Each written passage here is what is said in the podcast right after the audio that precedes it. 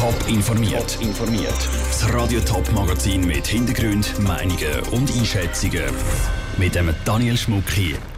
Wie sich die Leute in der Schweiz das Fliegen in 20 Jahren vorstellen und wie die Schweizer Berufsbildung ins Ausland exportiert werden soll. Das sind zwei von den Themen im Top informiert. Schnell in die Ferien auf Mallorca, einen Städtetrip auf London oder den Cousin Berlin besuchen. Mit dem Flugzeug ist das alles kein Problem und die Reise geht auch nicht lang. Aber wie sieht das Fliegen in 20 Jahren aus? Das hat die Universität St. Gallen herausgefunden und darum eine Studie gemacht. Was da dabei herausgekommen ist, weiss Celine Greising. Die Studie der Universität St. Gallen ist vor der Corona-Krise gemacht worden. Dort war die Ausgangslage für den Flugverkehr noch ganz eine andere. Die Luftfahrt sei aus allen Nähten geplatzt, sagt der Aviatik-Experte der HSG Andreas Wittmer in einer Online-Medienkonferenz. Schlussendlich hat man sich gefragt, ja, wo soll denn das noch hinführen? Auf der anderen Seite kam diese Greta-Bewegung, diese Umweltbewegung und man sieht immer mehr, so kann es nicht weitergehen. Und da wollten wir halt einfach wissen, was will denn eigentlich die Gesellschaft? Von den Leuten, die befragt worden sind, gehen vier von fünf davon aus, dass in den nächsten 20 Jahren noch mehr geflogen wird. Viele wünschen sich auch, dass es mehr interkontinentale Flüge gibt, also zum Beispiel von Zürich auf Dubai. Der Preis, was für die Tickets zahlen müssen, ist ihnen dabei relativ gleich, sagt der Studienleiter René Puls. Die Wirksamkeit von monetären Anreizen und von diesen Regulierungsmaßnahmen wie wir sie schon in anderen Ländern kennen oder wie jetzt auch gerade zur Diskussion steht in der Schweiz, das muss man tatsächlich hinterfragen. Die Gesellschaft sieht hier sehr wenig Lenkungseinfluss, zumindest mal aus der monetären Sicht. Das heißt, der Preis der Flugtickets beeinflusst das Verhalten der Schweizerinnen und Schweizer fast nicht.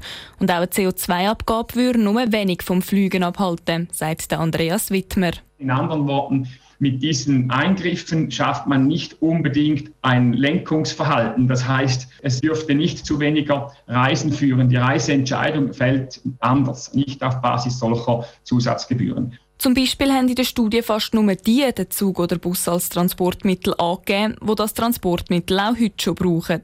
In der Zukunft auf ein anderes Verkehrsmittel umzusteigen will also kaum jemand. Und das trotz Klimabewegung.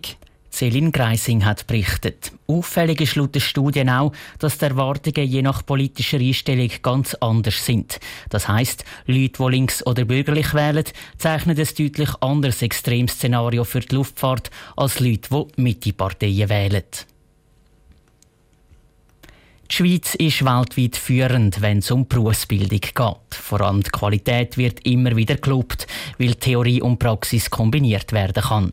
Genau das Modell soll jetzt auch in anderen Ländern Schule machen. Eine neue Firma hat sich nämlich zum Ziel gesetzt, die Schweizer Berufsausbildung zum Exportschlager zu machen.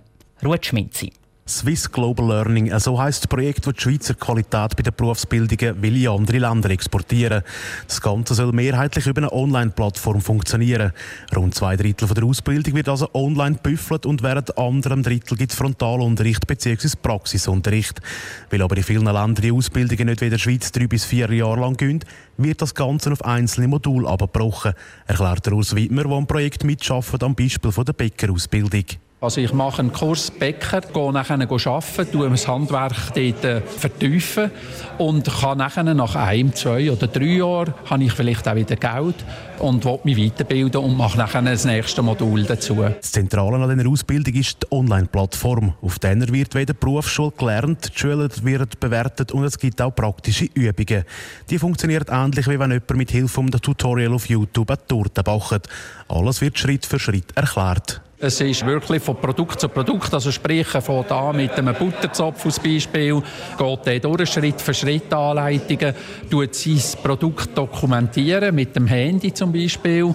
Das wird auch beurteilt von Experten, die sich in die Plattform einloggen tun und geht nachher zum nächsten Produkt über. So ein Modul geht je nach Beruf zwischen drei bis maximal sechs Monaten. Am Schluss gibt es dann auch eine Prüfung online wie auch praktisch. Neben der Online-Plattform werden vor Ort auch Lehrer und Experten nach Schweizer Standards Standards ausbildet, so dass auch Qualität effektiv übergebracht wird. Obwohl es schon mehrere so Versuche gegeben hat, die Schweizer Berufsbildung ins Ausland zu exportieren, ist der Samuel Notz von Swiss Global Learning überzeugt, dass ihr System funktionieren kann. Das, weil früher viel zu wenig lang vor Ort ausgebildet worden sind. Ich glaube aber, dass wir heute mit der digitalen Welt da ein bisschen bessere Chancen haben, das überzubringen.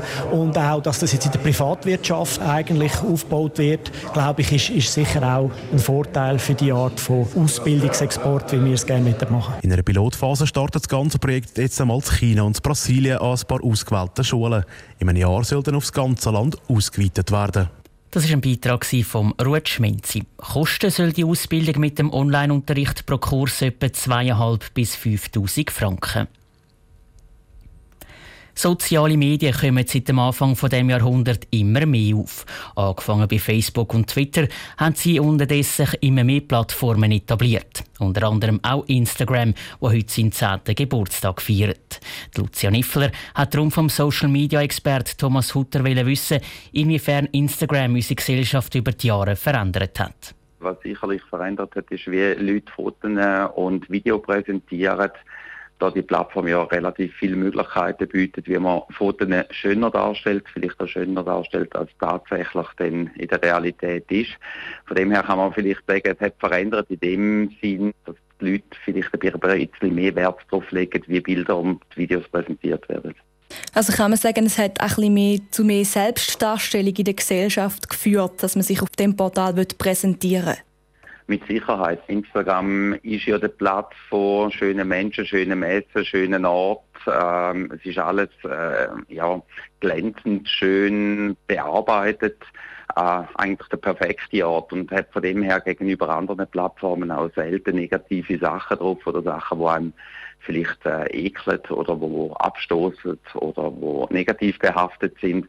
Von dem her kann man schon ein bisschen sagen, es ist ein Happy Place hat es vielleicht die Gesellschaft insofern auch oberflächlicher gemacht, eben weil man so schöne Bilder von sich postet, wo immer perfekt aussehen, dass Effekt in der Gesellschaft hat, dass man nach dieser Perfektion auch im realen Leben sucht?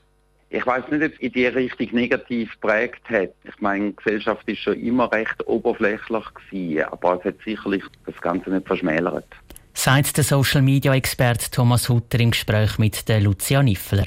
Instagram hat nicht nur das Verhalten verändert, sondern auch die Werbung. Firmen werben immer mehr auch auf dieser Plattform für ihre Produkte. Der Experte glaubt darum, dass konventionelle Werbemethoden in Zukunft noch mehr zu beißen haben dürften.